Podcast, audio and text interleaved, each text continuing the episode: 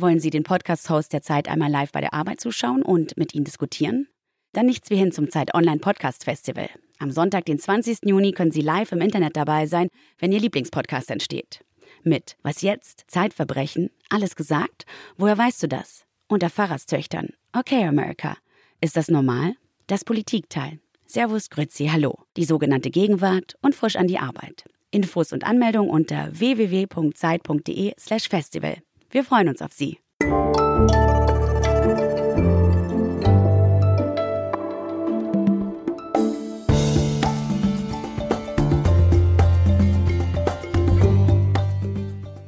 Okay, America? Klaus Brinkbäumer und Rike Havertz erklären die USA. Hallo zu OK America, dem transatlantischen Podcast von Zeit Online und MDR aktuell. Ich bin Klaus Brinkbäumer, Programmdirektor des Mitteldeutschen Rundfunks in Leipzig.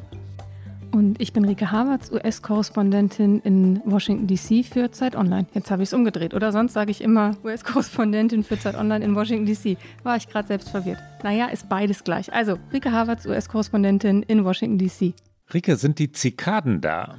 Nee, sie sind noch nicht da, obwohl man meiner Nervosität äh, nach urteilen könnte, sie sind schon da. Also sie sind noch nicht im Logan Circle, da wo ich wohne. Ich habe mir aber erzählen lassen und auch Bilder gesehen von den Suburbs, da sind sie offensichtlich schon. Aber das, was ich erwartet habe, diese große Invasion der Brut X, wie sie ja heißt, die Zikaden, die alle 17 Jahre nur kommen. Wir haben, ich glaube, vor ein paar Folgen darüber gesprochen. Die große Invasion ist noch nicht da. Ich war gestern Morgen noch joggen und konnte frei von Zikaden meinen Weg entlang schreiten. Ich habe mir sagen lassen, sie fliegen auch sehr unkoordiniert und man muss dann damit rechnen, dass sie einem auch durchaus gegen den Kopf fliegen. Und äh, das möchte man natürlich weder, wenn man spazieren geht, noch wenn man läuft. Ich bin gespannt, wie es sich die kommenden Tage entwickelt. Aber sie sind wohl jetzt aus dem Boden gekrochen und nähern sich. Und dann musst du, wenn sie denn da sind, mit Sturzhelm joggen gehen oder mit, mit diesen, wie heißen diese Schutzschirme, die Covid-Schutzschirme? Wie, diese, genau. diese, Glas, die, diese Glasdinger, du weißt, was ich meine, ne? Oder Plexiglas. Genau, diese, diese hm. Face Shields, wie sie hier ja, heißen, das ist der, das ist der Running Gag, dass man die dann wieder in Gebrauch nehmen kann, weil hier gibt es jetzt ja keine Maskenpflicht mehr für vollständig geimpfte Menschen und diese Face Shields hatten sich auch nicht sehr lange gehalten, aber viele sagen, die könnte man dann noch mal zum Einsatz bringen für diese wenigen Wochen, wenn die Zikaden da sind. Ich besitze keins und möchte eigentlich auch dieses Bild nicht auf der Straße abgeben, wie ich mit diesem Schutzschild durch die Gegend laufe, zumal ich jetzt auch nicht die Allerschnellste auf der Joggingstrecke bin. Es wäre also, naja, es wäre so ein Golden Girl Bild. Schlussfrage in dieser Eingangspassage, Eingangsplauderei. Warum werden die denn so gefürchtet? Weil es einfach so viele sind? Äh, verwüsten ja. die wirklich Washington DC? Die sind einfach in großer Masse dann da, also in sehr, sehr großer Masse und sie kommen halt einfach nur so selten und weil sie sich nur so selten aus der Erde heraustrauen, ist es dann offensichtlich ein großes Gelage von diesen Zikaden und sie sind auch nicht nur in Washington, sie sind natürlich auch in anderen Gebieten der USA, aber sie sind gefürchtet. Ich weiß nicht, ob es vielleicht auch ein Funken Übertreibung ist. Hier wird ja auch immer Schnee sehr gefürchtet und sobald nur ein Zentimeter auf der Straße liegt, kommen sehr viele äh, Nachrichten aufs Handy mit äh, Wetterwarnungen und alle werden ganz hektisch, obwohl es aus meiner Sicht gar nicht schlimm ist und man sich trotzdem noch sehr gut im Freien bewegen kann. Vielleicht ist es mit den Zikaden ein bisschen ähnlich. Ich werde berichten in einer der kommenden Episoden. Das stimmt übrigens. Wetter ist ein enormes amerikanisches Thema. Jeder Wintersturm, aber auch jede, jede Dürreperiode, alles, was, was ein bisschen außergewöhnlich ist, ein bisschen Glatteis, wird sofort in den ganzen Wetterkanälen, die es im Fernsehen und natürlich genauso digital gibt, äh, aufgeblasen und, und immer noch größer heißt nicht, dass es keine Hurricanes oder Tornados oder, oder dergleichen gibt, die oder gäbe, die, die gibt es und Waldbrände natürlich auch, aber Wetter wird sehr gerne dramatisiert. Ja, ja, ja. Ne? aber das ist doch in Deutschland, finde ich, auch gefühlt wichtig. Ich höre jetzt ständig, es regnet nur in Deutschland und es ist alles ganz trüb und alle warten darauf, dass endlich der Sommer kommt und die Außengastronomie. Aber jetzt ist es ja bald soweit, oder? Nein, die Deutschen sind Wetterrealisten und nehmen es so, wie es ist. Rike, wir haben ein ernstes Thema heute. Da gibt es keinen Übergang zu diesem Thema, der irgendwie passen würde. Deswegen machen wir es ansatzlos. Ein ernstes Thema, ein auch hartes Thema. Ich glaube, man kann auch sagen, ein heikles Thema. Wir reden über die besondere Verbindung der USA zu Israel. Wir reden über die ja seit, seit vielen Jahrzehnten bestehende ganz besondere Treue der Regierungen in Washington, DC zur Regierung in Tel Aviv. Und ähm, ja, heikel ist es, ne? Ja, absolut. Wir haben ja im Vorfeld darüber gesprochen, ob wir es machen sollen. Und wir waren uns beide natürlich einig, dass es das Thema dieser Tage und dieser Wochen vermutlich ist und dass wir darüber reden sollten. Aber ja, es ist ein heikles Thema. Ich habe interessanterweise, um vielleicht direkt mal den Einstieg zu finden, heute, also vor unserer Aufnahme, den morgendlichen Newsletter von der New York Times bekommen. Um, da dreht es sich auch um diesen Konflikt und der Autor holte sehr lange aus, warum er jetzt beide Seiten darstellen würde und versuchte im Grunde genommen schon Kritik entgegenzuwirken, warum es eben ein ausgewogener Newsletter aus seiner Sicht sein sollte, in der beide Seiten beschrieben werden. Und also es ist enorm aufgeladen, das Thema überall natürlich, aber auch insbesondere in den USA. Ich war ganz überrascht, in welcher Ausführlichkeit eben beschrieben wurde, warum dieser Newsletter in der Art und Weise verfasst ist, wie er verfasst wurde. Das fand ich ist schon ein, ein sehr klarer Gradmesser dafür, wie diese Debatte in den USA auch geführt wird. Das Heikle und Diffizile liegt äh, ziemlich offensichtlich natürlich in, dem, in der Unterscheidung oder nicht immer äh, durchgeführten Unterscheidung von Antisemitismus, und Kritik an, am Staate Israel, also an der Regierungspolitik. Das geht bisweilen durcheinander. Es gibt hitzig agierende Medien, Fox News und andere in den USA. Und es gibt tatsächlich Veränderungen. Es verschiebt sich auch, deswegen ist es heute ein Thema, ne? es verschiebt sich sehr viel in der amerikanischen Politik dadurch, dass junge Wählerinnen und Wähler und vor allem aber junge Politiker und Politikerinnen bei den Demokraten das Klima, das politische Klima und die Wahrnehmung Israels wirklich verändert haben. Dahin kommen wir gleich. Der Anlass, ich glaube, wir sollten es einmal sagen, obwohl es allen Hörerinnen und Hörern klar sein wird, ist, dass im Nahen Osten der Konflikt wieder eskaliert ist mit heute ähm, ungewissem Ausgang. Die USA haben in den Bemühungen um eine Lösung ähm, dieses Konfliktes schon immer, also seit Jahrzehnten, äh, möchte ich damit sagen, eine große Rolle gespielt. Jetzt trifft die neue Regierung diese Eskalation zwischen Israel und Palästina ja, ganz kurz nachdem Joe Biden ins Weiße Haus eingezogen ist, auch nachdem Donald Trump und die Regierung Trump über vier Jahre ganz treu an der Seite Netanyahus gestanden haben, also der ebenfalls konservativen Regierung in Israel. Welche Strategie hat Joe Biden? Warum eigentlich stehen die USA so treu an Israels Seite? Darum geht es heute. Rike, magst du die aktuelle Lage, also das, was im Moment gerade geschieht, erklären? Ich versuche es einmal ganz kurz zusammenzufassen, verweise aber natürlich auch gerne an dieser Stelle auf Zeit Online, wo natürlich minutenaktuell nachrichtlich berichtet wird über die aktuellen Entwicklungen und auch Hintergründe und Analysen zum Thema sind. Aber ich glaube, einmal, damit wir hier eine Gesprächsgrundlage haben, sollten wir sagen, warum es denn überhaupt eskaliert ist. Es gibt mehrere Faktoren für diese Zuspitzung. Eine ist, dass tatsächlich während des muslimischen Fastenmonats Ramadan eine Gerichtsentscheidung anstand zu einer möglichen Zwangsräumung von Häusern von Palästinenserinnen und Palästinensern aus dem arabischen Stadtteil Sheikh Jarrah in Ostjerusalem. Das war Anfang vergangener Woche. Diese Häuser gehören mittlerweile einem jüdischen Investor und der Gerichtsentscheid sollte fallen. Nun hat sich aber tatsächlich die israelische Generalstaatsanwaltschaft eingeschaltet und um Aufschub gebeten. Das Gericht hat nun bis zu 30 Tage gewährt. Das heißt, der Grund, der eine der Gründe, warum dieser Konflikt wieder eskaliert ist, ist noch gar nicht geklärt. Der Hintergrund ist, nachdem Jordanien Ostjerusalem 1948 erobert hatte, ließen Jordanien und die UN an der Stelle im Viertel Wohnungen für palästinensische Flüchtlinge errichten. Und im Sechstagekrieg eroberte die israelische Armee 1967 dann Ostjerusalem zurück. Und die Klage ist nun das Ende dieses sehr langen territorialen Streits, wer in diesen Wohnungen wohnen darf. Und äh, die Siedler erheben halt Anspruch auf diese Wohngebiete. Das ist einer der Punkte, an dem sich dieser Konflikt entzündet hat, Anfang vergangener Woche. Ganz kurze Ergänzung nur, die jordanische Regierung hatte den Siedlern ursprünglich zugesagt, also den palästinensischen Flüchtlingen, die du gerade angesprochen hast, dass diese Übernahme der Wohnungen zertifiziert, also im notariellen Sinne beglaubigt werden würde. Und das ist nicht passiert. Ob es vergessen wurde, ob es bewusst unterschlagen wurde, beiseite geräumt wurde, schlicht irgendwie untergegangen ist in den Wirren, ähm, ist heute schwer nachvollziehbar. Aber es gibt diese offiziellen Dokumente nicht, was wiederum auf israelischer Seite so gedeutet wird. Moment, die haben ja gar keinen Rechtsanspruch. Das ist ein Detail, aber da dieser Konflikt so eskaliert ist, ein wichtiger. Ricke.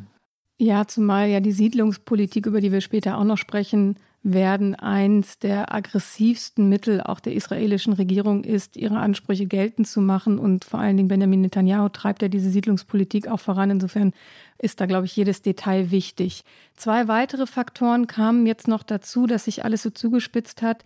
Die israelische Polizei hat in Jerusalem sehr viele Absperrungen aufgebaut und das eben im, wie schon erwähnten, Fastenmonat Ramadan, das ist der wichtigste Monat im islamischen Kalender.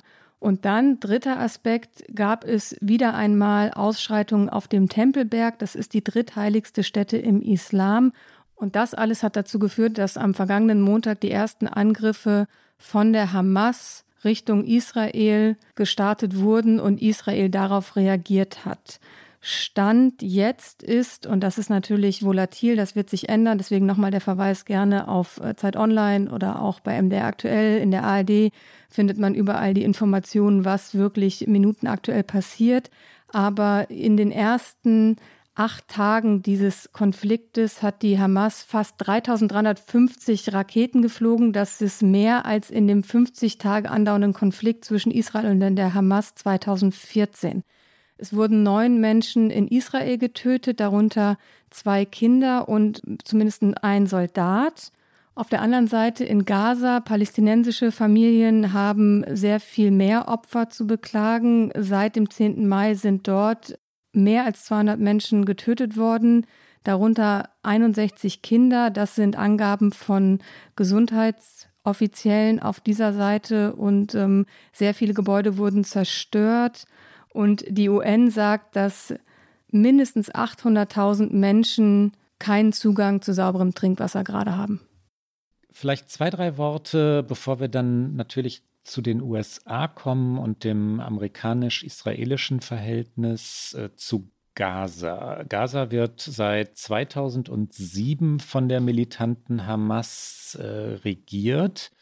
Die Hamas erkennt den Staat Israel nicht an. Gaza ist eine, ja, wie nennt man es, Enklave äh, für, für ungefähr zwei Millionen Menschen, 360 Quadratkilometer groß, ein Küstenstreifen, der zwischen Israel und Ägypten liegt. Gaza City, Gaza Stadt also, ist das Zentrum der Gazastreifen ist ein wirklich gequältes Stück Land. Anders kann man es gar nicht sagen, weil er ein Gefängnis ist. Ja, die Menschen dort ähm, können wirklich nur ganz selten Gaza verlassen. Sie sind natürlich in der Region dort Bürger, Bürgerinnen dritter oder vierter Klasse. Israel akzeptiert sie nicht. Sie haben Du sagtest es gerade schon, was die aktuelle Situation angeht, kaum sauberes Trinkwasser. Sie haben oft keine Elektrizität. Die Arbeitslosigkeit äh, liegt bei ungefähr 32 Prozent. Jugendarbeitslosigkeit wurde vor einigen Monaten mit 60 bis 80 Prozent angegeben. Also wirklich ein,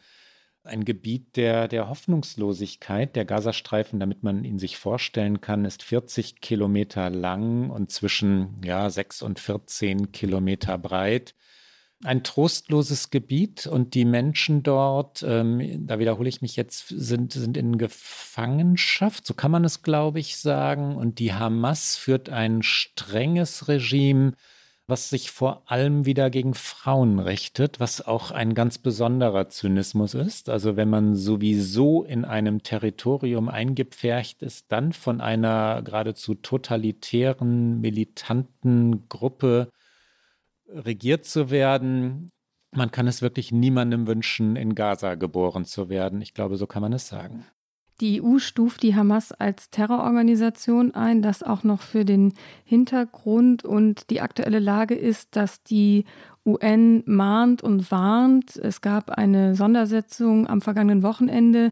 Es gibt bislang keine Resolution, auch weil die USA, und damit kommen wir dann auch zur amerikanischen Rolle in diesem Konflikt, äh, offiziell sagen, sie wollen keine Resolution, weil sie die Friedensbemühungen auf anderen Kanälen nicht behindern wollen. Das ist auch das, was immer in diesen Tagen aus dem Weißen Haus kommt, dass man auf allen diplomatischen Wegen versucht, diesen Konflikt wieder beizulegen, den aktuellen. Ich glaube, niemand macht sich eine Illusion darüber, den Nahostkonflikt in Gänze jetzt in diesem Moment lösen zu können. Es geht jetzt erstmal um die Frage, wie kann ein Waffenstillstand aussehen, wie könnte das passieren? Und die USA sagen eben, sie sind auf allen diplomatischen Wegen unterwegs.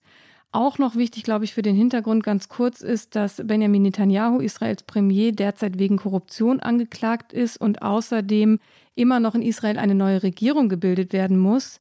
Netanyahu hat keine Mehrheit gefunden und deswegen hat Israels Präsident den Oppositionsführer Lapid damit beauftragt, eine Koalition zu formen. Und eine weitere Neuwahl ist nicht ausgeschlossen. Es wäre die fünfte in zwei Jahren. Auf der anderen politischen Seite steht äh, Palästinenser Präsident Mahmoud Abbas, der 85 Jahre ist. Das heißt, auch politisch ist auf beiden Seiten eigentlich gerade eine Zeit von Umbrüchen und Neuanfängen. Auch das spielt in diese derzeitige Eskalation mit herein. Noch ein Wort ähm, zum strategischen Ziel Israels. Ähm, nach allem, was äh, das Militär inoffiziell, teilweise auch offiziell verlauten lässt, geht es darum, das Tunnelsystem zu attackieren, das äh, seit langem und immer wieder auch neu ähm, unter Gaza gegraben worden ist, teilweise wirklich betonierte Tunnel. Diese Tunnel sind äh, mitunter 70 Meter unter der Erde, sind auch die Heimat oder die Herberge, sollte man eher sagen, ähm, für Kommandeure der Hamas, dass Israel also die Anführer der Hamas töten will, jagen will, steht, glaube ich, außer Frage. Was umstritten ist, ist, ob das wirklich das einzige strategische Ziel ist. Es sind sehr viele Zivilisten getötet worden, sehr viele Häuser zerstört worden in den vergangenen Tagen. Und von palästinensischer Seite wird nun gesagt, äh, nein, das sei vorgeschoben die israelische Regierung und das israelische Militär wollten in Wahrheit eben gerade die Bevölkerung treffen, um diese Bevölkerung gegen die Hamas zu wenden. Also dafür zu sorgen, dass es einen Aufstand gegen die Hamas gäbe. Das wiederum ist Spekulation. Das kann nicht belegt werden. Das ist eine, ähm, eine, eine These, die in Gaza geäußert wird. Das ist wichtig für die Einordnung. Dazu passt aber tatsächlich, und so finden wir dann auch den Übergang zu der US-Position, die Bombardierung eines Gebäudes, in dem auch Medien untergebracht waren in Gaza.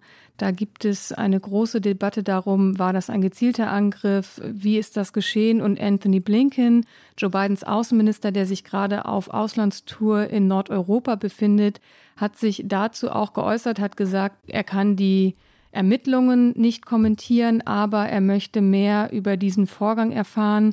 Das war noch keine offene Kritik an dem Verhalten Israels, aber es war auf jeden Fall eine Aufforderung, in diesem Bereich mehr Transparenz zu schaffen und zu sagen, das müssen wir untersuchen und äh, da müssen wir mehr darüber erfahren.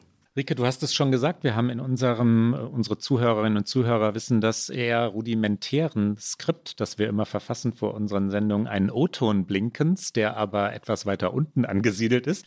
Holen wir ihn doch nach oben. Äh, man sieht an dieser Stelle, ähm, wir zitieren gleich Anthony Blinken, oder du hast ihn ja gerade schon zitiert, man sieht, wie sehr die amerikanischen Politiker und Politikerinnen um Worte ringen, wie wirklich jedes einzelne Wort abgewogen wird, wie auch Blinken jetzt darauf achtet, Israel ähm, zwar zu kritisieren, aber vorsichtig zu kritisieren. Also keine ultimativen Forderungen zu stellen. Hier, du hast es gerade schon gesagt, ich muss es nicht ein zweites Mal übersetzen, Anthony Blinken im Originalton. Shortly after the strike, we did request additional details uh, regarding the justification for it. I wouldn't want to weigh in on intelligence matters uh, in, uh, uh in, in this forum. It's not my place.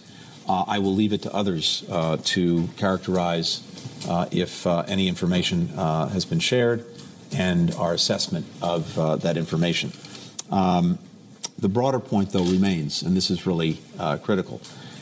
Israel has a special responsibility to protect civilians in the course of its self defense, and that most certainly includes journalists.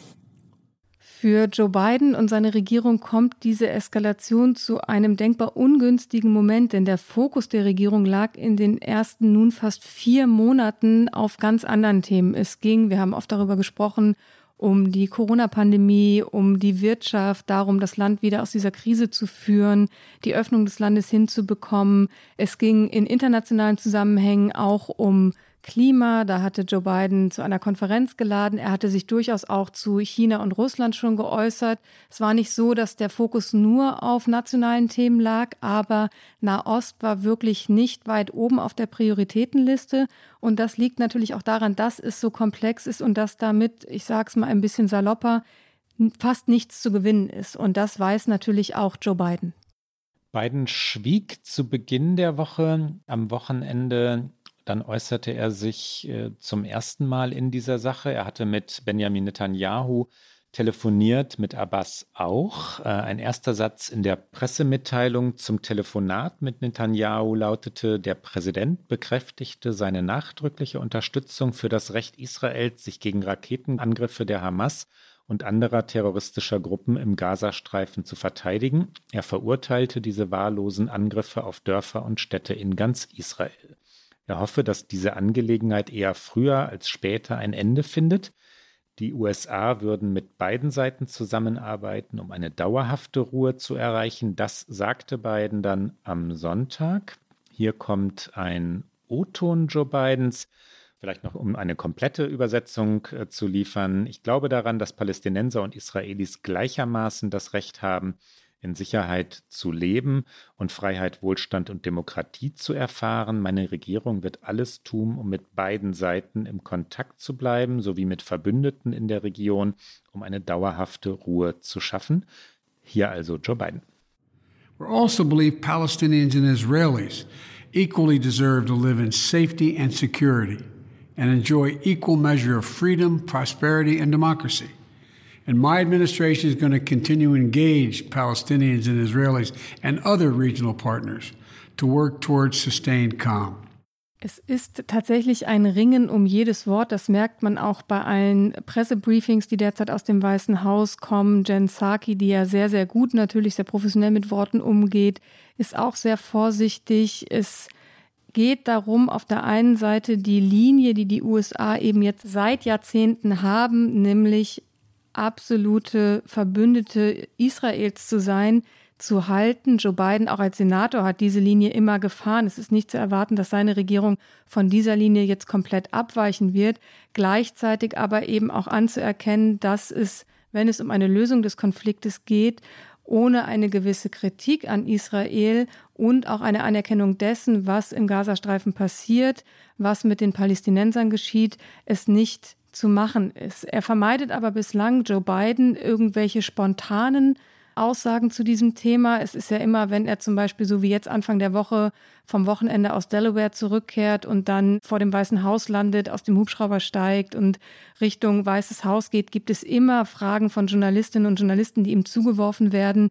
Er vermeidet da jede Aussage und ähm, er hat dann Anfang dieser Woche, also jetzt am Montag, noch einmal mit Netanyahu telefoniert, hat aber auch dort vermieden, zu direkt eine Waffenruhe einzufordern. Die von dir gerade angesprochene, und wir hatten das ja schon mehrfach heute, äh, diese Treue der USA zu Israel ist übrigens etwas, was in Tel Aviv und Jerusalem anders bewertet wird. Und das ist wichtig, um das zu verstehen. Dort gilt das, was die Obama-Regierung gemacht hat, das äh, Nuklearabkommen mit Iran, nämlich als Verrat an Israel. Selbst wenn Obama und Biden und Hillary Clinton immer wieder versicherten, äh, treu an Israels Seite zu stehen und selbst wenn, und das ging ja weiter, enorm viel Geld, wir kommen dazu später noch, an Israel überwiesen wurde und Waffen geliefert wurden. Also diese, die Treue kein leeres Versprechen war, das will ich damit sagen.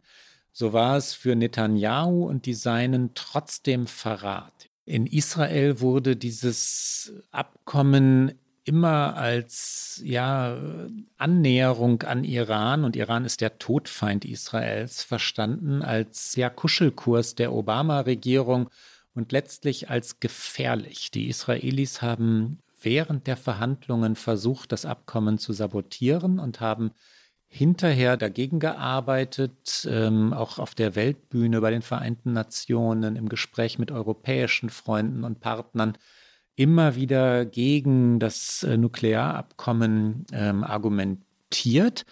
Und das wiederum ist der Grund, warum Netanyahu sich dann in die amerikanische Innenpolitik eingemischt hat, sich sehr deutlich an die Seite Donald Trumps gestellt hat, von dem er wusste, dass der dieses Nuklearabkommen kündigen wollte und würde und es dann ja auch gekündigt hat.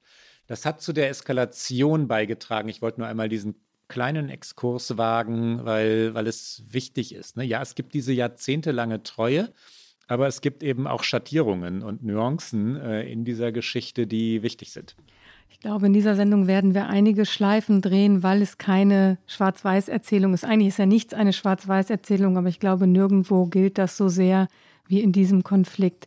Lass uns noch kurz auf die Demokratische Partei blicken, denn da passiert gerade etwas sehr Erstaunliches der Ton verändert sich. Die Israel-Treue gilt nicht mehr unbedingt und vor allen Dingen im linken Flügel der Partei ist es eher das Gegenteil. Es ist eine sehr offene Israel-Kritik, es ist eine sehr lautstarke Forderung danach, den Palästinenserinnen und Palästinensern Rechte einzuräumen, sie zu schützen. Besonders prominent war Bernie Sanders, der in der New York Times einen Essay geschrieben hat unter dem Titel Die USA müssen aufhören, ein Verteidiger der Netanyahu-Regierung zu sein. Und er nennt den Umgang mit den Palästinensern ein System politischer und wirtschaftlicher Unterdrückung. Den Raketenbeschuss der Hamas nennt er zwar absolut inakzeptabel, schließt aber dann sein Stück mit den Worten, wenn die Vereinigten Staaten auf der Weltbühne eine glaubwürdige Stimme für die Menschenrechte sein wollen, müssen wir die internationalen Menschenrechtsstandards konsequent einhalten, auch wenn es politisch schwierig ist. Wir müssen anerkennen, dass die Rechte der Palästinenser wichtig sind.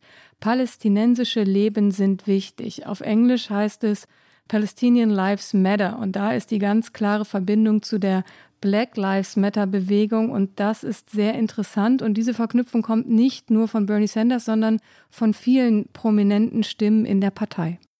Ja, Rashida Tlaib und äh, vor allem, weil sie noch lauter ist, weil sie sehr viel mehr Follower in den sozialen Medien hat, Alexandria Ocasio-Cortez sind diejenigen, die Israel einen Apartheidstaat nennen. Apartheidstaaten sind keine Demokratien, twitterte AOC, wie sie in den USA genannt wird, also Alexandria Ocasio-Cortez. Deren Kollegin Ilhan Omar, ebenfalls Abgeordnete im Repräsentantenhaus, nannte es ekelhaft und unmoralisch, dass die USA die Gewalt, die Gewalt Israels meinte sie damit, ich zitiere, unterstützten. Mehr als 20 Demokratinnen und Demokraten haben in einem Brief an Joe Biden gefordert, dass er mehr Druck auf Israel ausübe, um die Vertreibung der Palästinenser aus deren Privathäusern zu stoppen. Also vor allem der die, die sogenannten, ist ja auch ein zynischer Begriff, Kollateralschäden, also die, die Opfer unter Zivilisten, Zivilistinnen sind das, was die demokratischen Abgeordneten in Washington so wütend macht und dann die Milde in der amerikanischen Reaktion.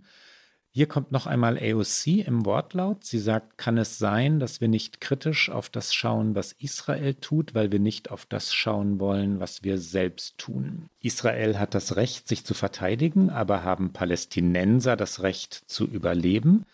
AOC macht mit diesem, gleich kommt der O-Ton, ich wollte nur noch einen erklärenden Satz anfügen, macht mit diesem Zitat und auch diesen Verbindungen etwas, was du gerade schon bei Bernie Sanders angesprochen hast, Rike. Sie holt das Thema in die USA durch die Verbindung mit amerikanischen Menschenrechtsthemen, Bürgerrechtsthemen, der Black Lives Matter Bewegung, also der Verletzung von Menschenrechten, Rassismus.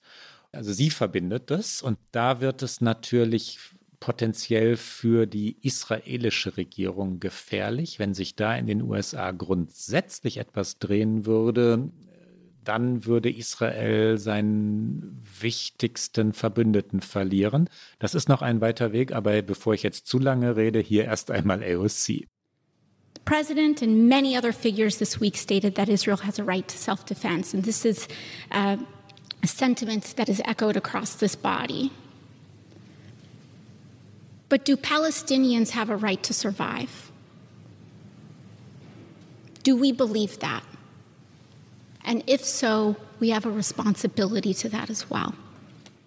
Es ist wirklich interessant, wie sich innerhalb weniger Tage aus meiner Sicht eben diese öffentliche Debatte verändert hat. Das habe ich so in vorangegangenen Konflikten, die es ja immer wieder gegeben hat, in der Ost nicht erlebt. Ich glaube wirklich, dass das sehr neu ist, dass das die Demokratische Partei beeinflussen wird, dass das aber eben auch Medienberichterstattung in den USA beeinflussen wird und schon beeinflusst. Ich habe schon den Newsletter der New York Times erwähnt. Es gibt aber ja auch andere Stimmen, die sich entsprechend äußern.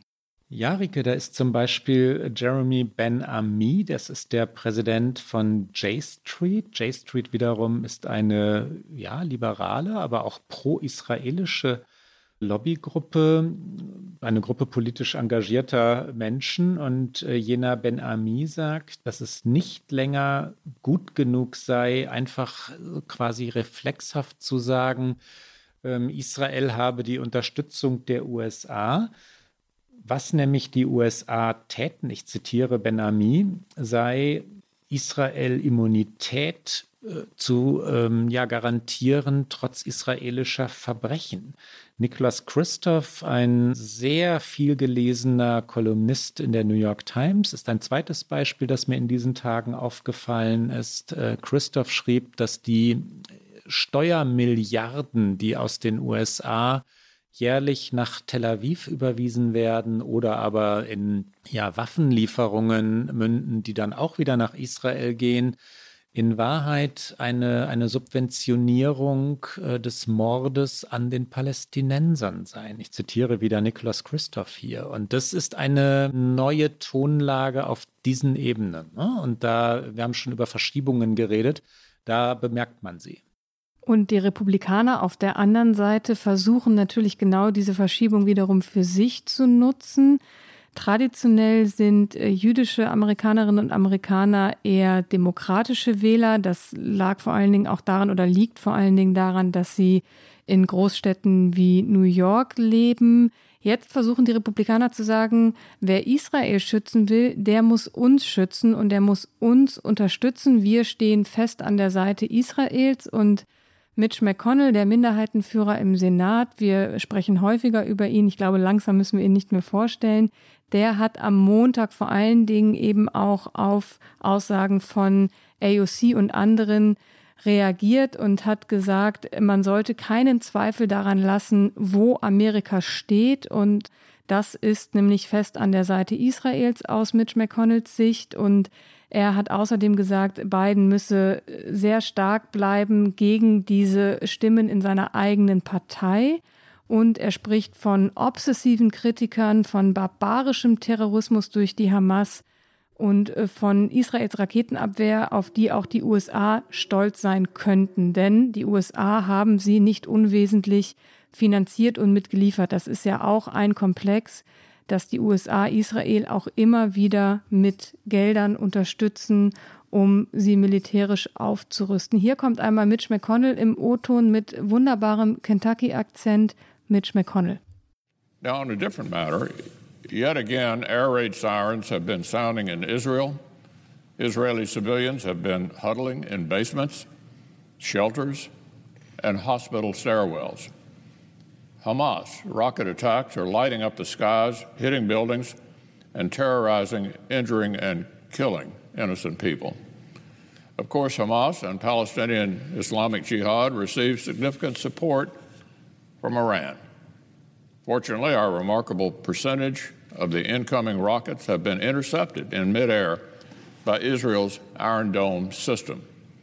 Americans should take some pride in our own defending our friends with these high tech defenses, which we've helped Israel bring online and have advanced our own joint missile defense efforts at the same time. Missile defense is expensive, but vital.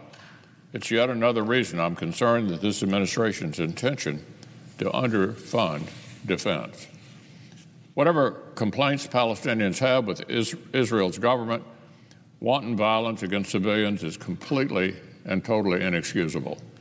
This is a barbaric terrorism, not a legitimate protest. Nor is it legitimate for Israel's obsessive critics to suggest any equivalency whatsoever between these inexcusable attacks and Israel's measured and quite targeted response against terrorists. Yesterday, here in Washington, street protesters screamed, listen to this, Israel is a terrorist state. On the streets of Washington, screamed, Israel is a terrorist state. Some Democratic members of Congress echoed that rhetoric almost exactly. Look, the state of Israel has every right of self defense. Its national security leaders have continued to display restraint and invest so much in precision and avoiding civilian casualties. That's been the approach of the Israeli government. Israel must know that their friends and allies here in the United States stand with them as they seek to restore deterrence. Was hat Joe Biden eigentlich von Donald Trump geerbt, Rike? Trump, ich wollte jetzt sagen, twittert in diesen Tagen, das tut er nicht, er ist äh, verbannt von Twitter, aber Trump schreibt in seinen E-Mails in diesen Tagen, dass man an der Eskalation in Israel und Gaza sehen könne, wie fürchterlich die Regierung Biden agiere. Das ist natürlich ein sehr kurzsichtiges Verständnis von Weltpolitik, was sich da offenbart. Biden hat ja etwas übernommen. Was denn?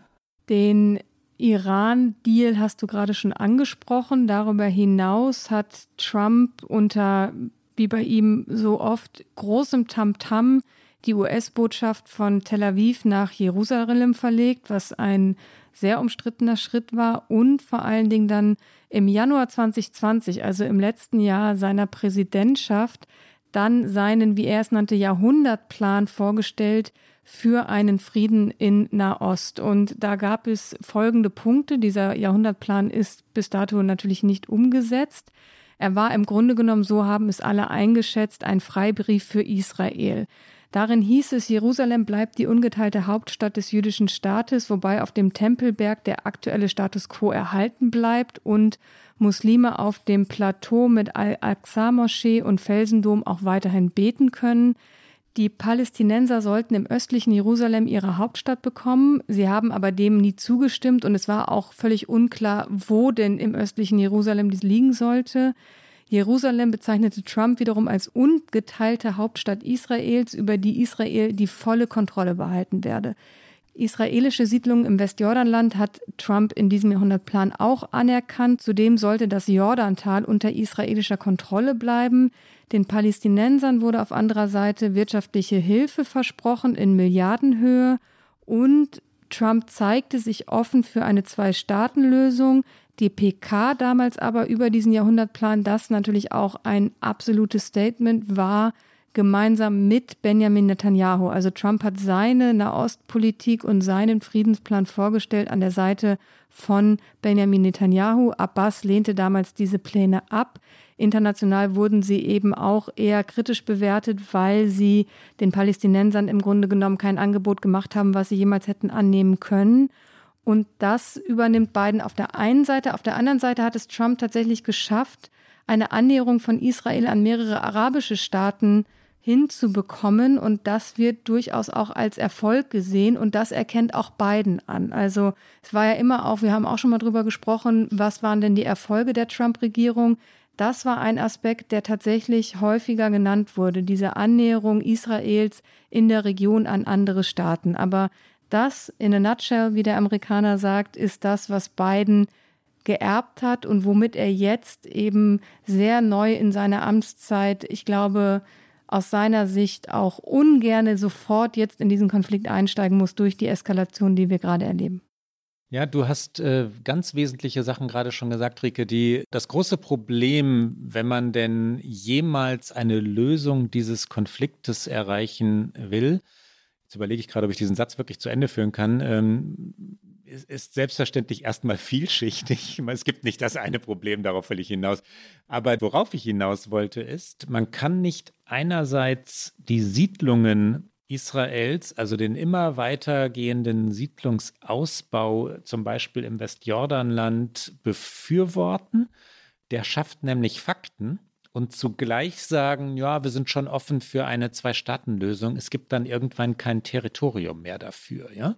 Und Netanyahu und die Seinen, also die Regierung Netanyahu, waren sehr, sehr schroff in den vergangenen Jahren. Netanyahu hat auch, um Koalitionen formen zu können, Parteien, die nach deutschem Verständnis sehr weit rechts wären, rechtsextrem einzuordnen wären, in die Regierung aufgenommen und dadurch eine immer größere Feindseligkeit gegenüber Palästinensern äh, politisch einkalkuliert. Das hat Trump mitgetragen und das hast du gerade schon gesagt, der Friedensplan war kein Friedensplan.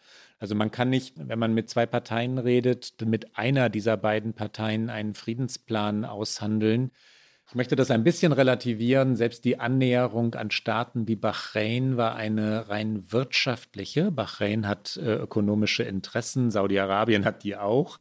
Ähm, und damit wurde ja nichts am eigentlichen Problem gelöst. Ja, der Konflikt äh, rund um Gaza, rund um die ja schon nahezu ewige oder unendliche Feindschaft zwischen Israel und Palästinensern Andersherum natürlich auch um die Anerkennung Israels oder die ausbleibende Anerkennung Israels durch die Hamas, durch die Palästinenser, also die ständige und permanente Bedrohung Israels. Das ist ja wahr, das ist die Realität der, der Menschen in Israel, bleibt ungelöst und blieb durch Trump auch wirklich in Wahrheit unadressiert. Ja? Bevor wir vielleicht jetzt einen Blick in die Geschichte wagen, warum denn einfach das Verhältnis so ist, wie es ist und vieles hat eben auch mit strategischen Gründen zu tun, vielleicht an dieser Stelle, weil ich glaube, sie passen ganz gut, zwei Zahlen, die so ein bisschen das aktuelle Mindset der US-Amerikanerinnen und Amerikaner widerspiegelt. Es gibt immer regelmäßig Umfragen dazu, wie die Sympathien gegenüber Israel und Palästina liegen. Und die letzte war von Gallup, ist das im Februar 2021. Und da war das Verhältnis 58 zu 25. Also 58 Prozent der Befragten hatten Sympathien für Israel, 25 Prozent Sympathien für Palästina. Das ist der höchste Wert, den Palästina jemals hatte. In den Vorjahren seit 2010 und auch weiter zurück lag es eigentlich immer stabil bei Sympathiewerten für Israel um die 60 Prozent und darüber hinaus. Also daran merkt man, dass es insgesamt eben auch in der Gesellschaft eine gewisse Veränderung in der Debatte gibt. Und ganz aktuell jetzt im Mai, Anfang Mai, hat das Pew Research Center eine Studie zu Jüdinnen und Juden in den USA veröffentlicht.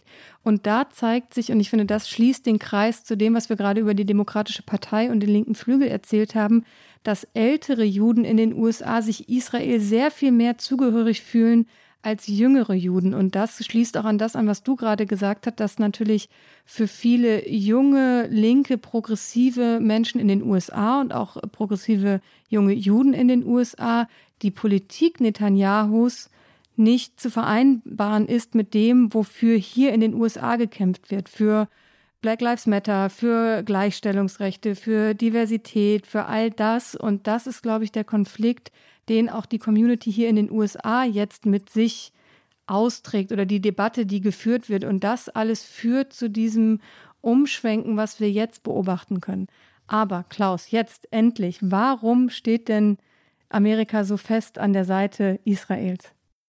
Es gibt diverse Gründe, die haben mit internationaler Politik zu tun. Die haben damit zu tun, das ist der erste Grund, dass Israel in den USA als, wie soll man sagen, Anchor, also Anker, als fester Verbündeter in einer heiklen Region gesehen wird.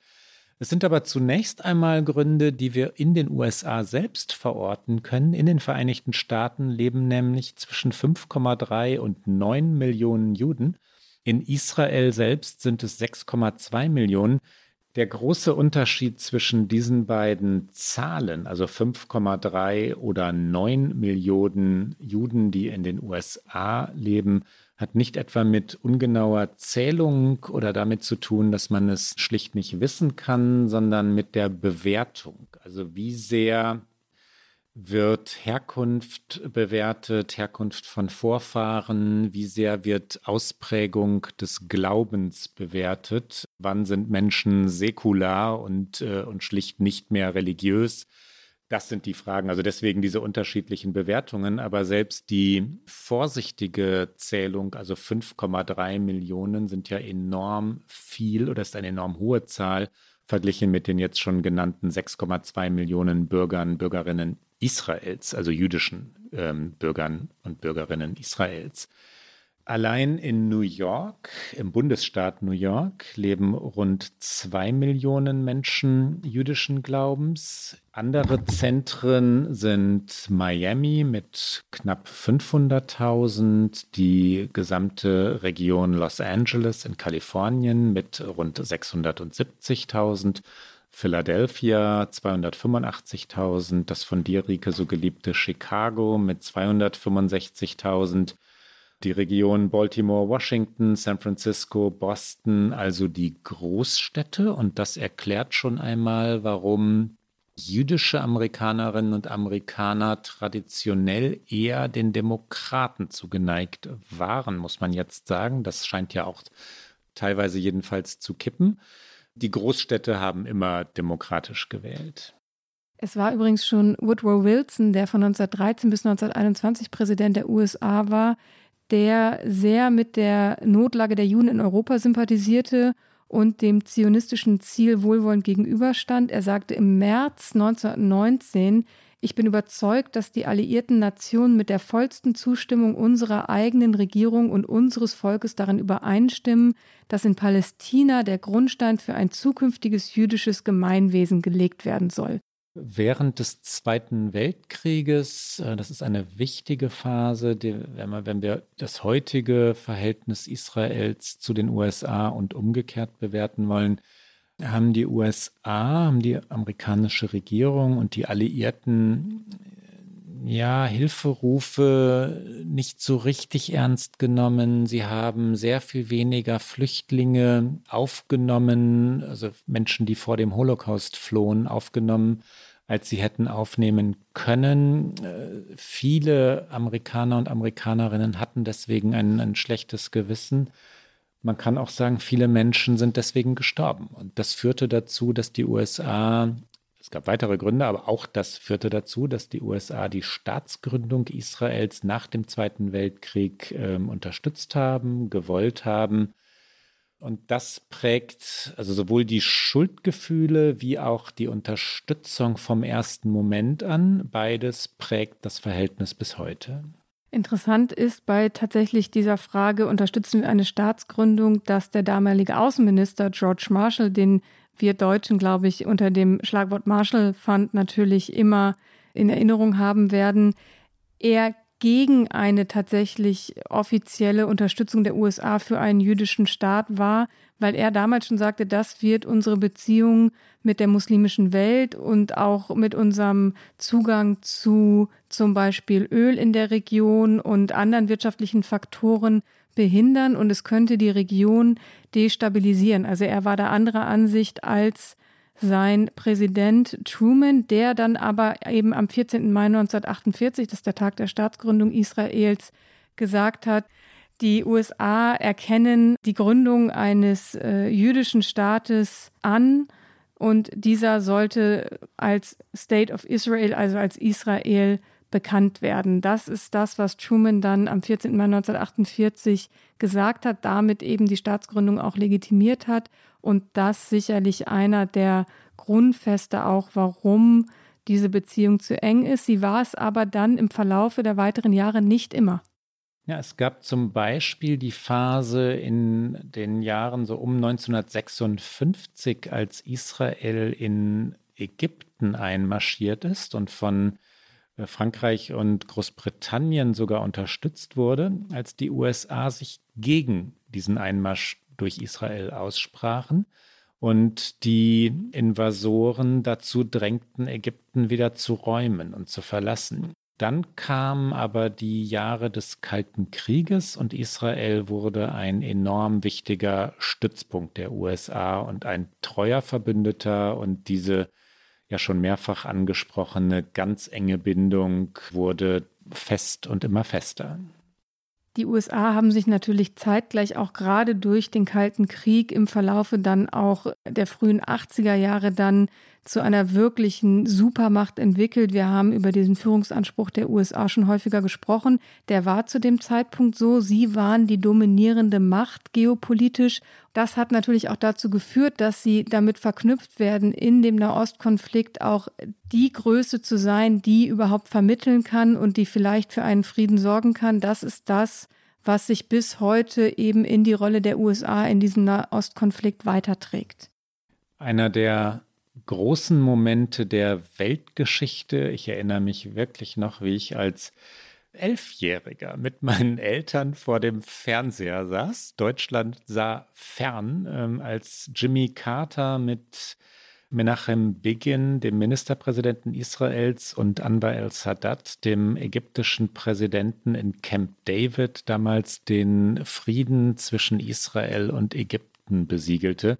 Und was für ein Moment in der Weltgeschichte. Jimmy Carter sagte bei Unterzeichnung des Vertrages, die Erde werde nicht länger in Blut getränkt sein. Begin und Sadat seien mutiger als sämtliche Schlachtenlenker. Der Frieden ist da. Der 17.09.1978. Hier kommt US-Präsident Jimmy Carter. During the past 30 years, Israel and Egypt have waged war. But for the past 16 months, these same two great nations have waged peace. Today we celebrate a victory, not of a bloody military campaign, but of an inspiring peace campaign.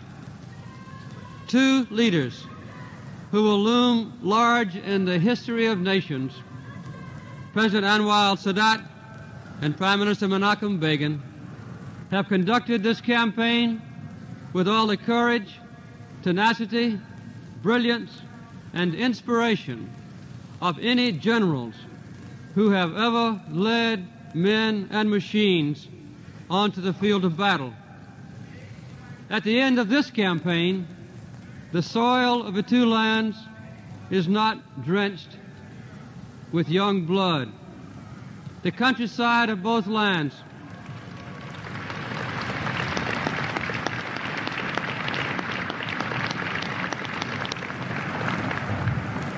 The countrysides of both lands are free from the litter and the carnage of a wasteful war. Mothers in Egypt and Israel are not weeping today for their children fallen in senseless battle. The dedication and determination of these two world statesmen have borne fruit. Peace has come to Israel and to Egypt. 1978, Rike, wenn mir diese Bemerkung gestattet ist, war vor deiner Zeit, oder? Ja, da bin ich knapp am Weltgeschehen vorbeigeschrammt. Das habe ich noch nicht erlebt. Wir hatten vorhin davon gesprochen, wie heikel dieses Thema bisweilen ist. In den USA wird darüber gesprochen, dass der Einfluss Israels über Gebühr groß sei. Der Einfluss äh, Netanyahus auf äh, die Politik in Washington. Und es wird diskutiert, warum das so sei. Ja, wieso ist dieses Thema so viel größer als zum Beispiel die Bindung an die Bundesrepublik Deutschland? Es gibt sehr viele deutsche Einwanderer und Einwanderinnen oder jedenfalls deren Nachkommen in den USA. Und wenn dieses Thema, wir haben gerade ja schon versucht, Gründe zu erläutern, ich möchte aber auf etwas anderes hinaus, wenn dieses Thema diskutiert wird, fällt ein Begriff, der enorm heikel ist, die Israel-Lobby. Es gibt ein Buch, das die beiden Wissenschaftler John Mersheimer und Stephen Walt geschrieben haben. Stephen Walt, den kenne ich ganz gut, ich habe den mehrfach interviewt, der ist ein enorm differenzierter, hochintellektueller kluger, gebildeter, sowieso Politologe in Harvard an der Kennedy School of Government in Harvard. Die haben The Israel Lobby and American Foreign Policy geschrieben und sind für dieses Buch, in dem der Begriff der Israel Lobby fällt, scharf, scharf, scharf kritisiert worden, weil das ein antisemitisches Klischee ist. Ja, dieser Begriff der Israel-Lobby. Selbst wenn sie es belegt haben, und die beiden haben es belegt, dass es äh, eine Lobby gibt, die, die, die nach, äh, so wie viele andere Lobbyisten auch, Fäden zieht, so ist es in diesem Fall trotzdem enorm heikel, weil das immer in dieses antisemitische Bild von den heimlichen Strippenziehern, so den im Hintergrund, die die wahre Regierung bildeten, hineinspielt. Und ich habe jetzt nur die Debatte über dieses Buch verfolgt. Ich habe das Buch selber nicht gelesen, aber äh, mutmaßlich haben die beiden Autoren da nicht so richtig aufgepasst. Diese Israel-Lobby gibt es, die ist auch sehr stark und das, was daran heikel ist, hast du gerade schon gesagt, vielleicht einmal zur Einordnung. Hier in Washington DC ist die K Street, ist die Straße in Washington DC relativ nah am Weißen Haus wo alle Lobbyistinnen und Lobbyisten ihre Büros haben. Da sitzt äh, die NRA, über die haben wir schon oft gesprochen, mit die prominenteste amerikanische Lobby, die Pro-Waffen-Lobby. Aber es gibt im Grunde genommen für, für jedes Thema eine Lobbyorganisation, die versucht eben auf dem Capitol Hill im Kongress Politik mit zu beeinflussen. Also es gibt auch äh, die Bahn hat auch eine Lobby, also Amtrak hat auch eine Pro-Bahn-Lobby, sowas wie es eben in Deutschland auch Pro-Bahn gibt. Und die sehr prominente eben Pro-Israel-Lobby ist die American Israel Public Affairs Committee, so heißt sie. Und die haben sich natürlich auch im aktuellen Konflikt schon geäußert. So funktioniert das Spiel zwischen Politik und Lobbyisten. Sie haben gesagt, sie sind überzeugt von der ungebrochenen Unterstützung des Weißen Hauses und des Capitol Hill, also der Legislative in den USA. Aber das Buch, ich habe es auch nicht gelesen, ich habe auch nur die Debatte darum mitbekommen, aber nochmal ein weiterer Baustein für, ich glaube auch insgesamt eine Debattenkultur, die fast egal bei welchem Thema mittlerweile in den USA sehr, sehr schwierig geworden ist und man extrem aufpassen muss, sehr abwägen muss. Insgesamt ist das Verhältnis der USA zu Israel natürlich stark auch, und das klang immer wieder an, durch strategische Interessen geprägt. Es gibt die Linie an der Seite Israel, aber zum Beispiel hat auch Präsident Bush nicht an der Seite Israels gestanden, als es um eine Bombardierung des Iran ging. Obama hat immer wieder den Siedlungsbau kritisiert, auch deutlich kritisiert. Also es geht natürlich auch für die USA immer darum, was können sie gewinnen und gewinnen kann man vermutlich nicht besonders viel in diesem Konflikt. Die USA haben, das sollten wir der Vollständigkeit halber erwähnen, seit 1985 pro Jahr ungefähr drei Milliarden Dollar, wie soll man es nennen, Fördergelder, also keine Kredite, nichts, was zurückgezahlt werden muss, an Israel überwiesen. Sie haben beispielsweise im Jahr 2019 3,8 Milliarden Dollar Militärhilfe nach Israel geschickt. Die USA haben ihren Sitz im Sicherheitsrat der Vereinten Nationen 42 Mal dazu genutzt, äh, eine Resolution, die gegen Israel gerichtet worden wäre, also die irgendwelche Aktionen Israels verdammt oder bestraft oder sanktioniert hätte, mit ihrem Veto zu verhindern. Also die USA sind Vetomacht, genauso wie China, Russland, Frankreich und Großbritannien. Und die USA haben insgesamt, also seit die Vereinten Nationen bestehen, überhaupt nur 83 Mal ein Veto eingelegt, also 42 Mal von 83 Mal in Sachen Israel.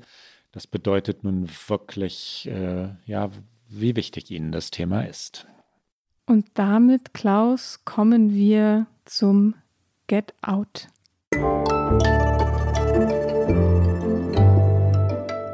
Get Out was hast du mitgebracht diese Woche?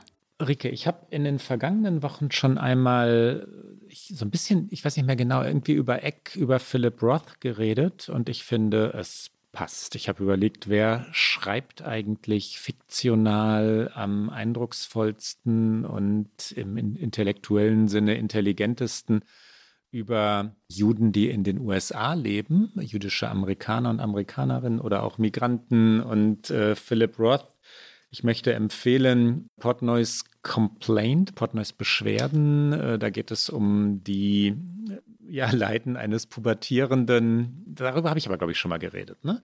Dann, während ich jetzt hier erzähle, schwenke ich um auf eines der schwierigsten THs des Englischen, nämlich Sabbath's Theater. Ähm, kennst, willst du es mal nachsprechen, Rike? Nein. Also das äh, Sabbatstheater auf Deutsch im Karl-Hanser-Verlag erschienen ist die Geschichte des Falles von Mickey oder Morris heißt er ursprünglich. Mickey ist, wenn ich mich richtig erinnere, sein Spitzname. Ich habe es vor einigen Jahren gelesen. Sabbath, der über also eine, eine, so ist es bei Philip Roth immer, eine sehr anstrengende Familiengeschichte hat, aber auch eine sehr, sehr komische Familiengeschichte. Und dann äh, letztlich über Telefonsex und, äh, und dergleichen in große, große, große Turbulenzen kommt. Und nach meinem Gefühl eines der allerbesten Bücher Philip Roth. Auch das ist wieder ein Genitiv, der sehr schwierig ist. Genitiv mit TH, Rike, das ist schon ein, das ist schon wieder ein eigenes, ähm, ein eigenes Cat-Out, oder? Ja, das stimmt. Das ist, finde ich, wenn man im Englischen ist, also in der englischen Sprache, ist es sehr viel leichter. Also wenn ich Englisch spreche, dann fällt es mir leichter, als wenn ich das jetzt in den deutschen Wortfluss einbauen müsste. Aber äh, ich, ich, ich deswegen spreche ich es jetzt auch nicht nach. Bevor ich jetzt sage, was ist denn dein Get-Out, möchte ich es noch einmal, einmal probieren. Sabbath's Theater. Ähm, ich weiß nicht, ob es mir gelungen ist, aber ich, ich glaube. Finde, es klang nahezu perfekt. Rike, dein Get Out. Mein Get Out ist tatsächlich auch ein thematisches irgendwie. Man ist dann doch so im Thema drin und mir fiel dann wieder ein, was ich eventuell schon mal empfohlen habe. Ich empfehle es trotzdem nochmal, weil es einen kleinen Twist gibt. The Marvelous Mrs. Maisel. Kein, oh keine ja, vielen THs, oh ja, oh ja. aber sehr viele M's. Es ist eine Serie auf Amazon Prime. Es geht um Miriam Mitch Maisel. Das darf man auch nicht schnell dreimal hintereinander sagen. Da kommt man, glaube ich, auch ins Stolpern. Sie ist äh, Hausfrau und Mutter, Jüdin in New York der 50er Jahre und entschließt sich, Stand-up-Comedy zu machen. Damals natürlich undenkbar für eine Frau. Es ist eine wahnsinnig amüsante, selbstironische Serie Sie ist unbedingt zu empfehlen und es kommt, und das ist vielleicht der Twist, sollte ich es schon mal empfohlen haben, eine vierte Staffel. Amazon hat verlängert. Sie wollten eigentlich schon im vergangenen Jahr anfangen zu drehen. Durch Covid ist das natürlich alles zum Stillstand gekommen. Vor allen Dingen Drehort New York war natürlich für lange Zeit undenkbar. Jetzt haben sie Anfang des Jahres wieder gefilmt und unter welchen Bedingungen, auch das kann man sich angucken auf dem Instagram-Account von Rachel Brosnahan. Das ist die Schauspielerin, die Mitch spielt und sie hat ein paar sehr schöne Bilder gepostet, wie sie mit, wir hatten es am Anfang der Sendung schon, mit Schutzschildern, sie saß mit einer quasi Schutzhaube in New York, um die Frisur in Covid-Zeiten äh, zu schützen vor dem Regen, aber vor allen Dingen auch saß sie teilweise in so richtigen Bubbles drin, also drehen unter Covid-Bedingungen. Das war ja für viele Produktionsfirmen eine Herausforderung und das kann man auf ihrem Instagram-Account nachschauen. Und die vierte Staffel soll Ende diesen Jahres dann auf Amazon Prime zu sehen sein. Aber wer es noch nicht gesehen hat, die ersten drei Staffeln lohnen sich auch. Und eine der absurdesten Vaterfiguren tritt darin auf. Ne? Ähm, die Eltern beide sind einfach. Die Eltern sind beide, sind ja, ja, gut. Fantastisch. Ja, ja. Das, liebe Zuhörerinnen und Zuhörer, war es für heute bei OK America. Sie hören uns, und das wissen Sie längst, immer donnerstags auf Zeit Online, mdr.de, in der ARD Audiothek und auf allen guten Podcast-Kanälen. Und die nächste Folge hören Sie am 27. Mai. Und wenn Sie uns schreiben wollen, auch da, wie gewohnt, erreichen Sie uns unter okamerica.zeit.de. Bis dann. Bis dann.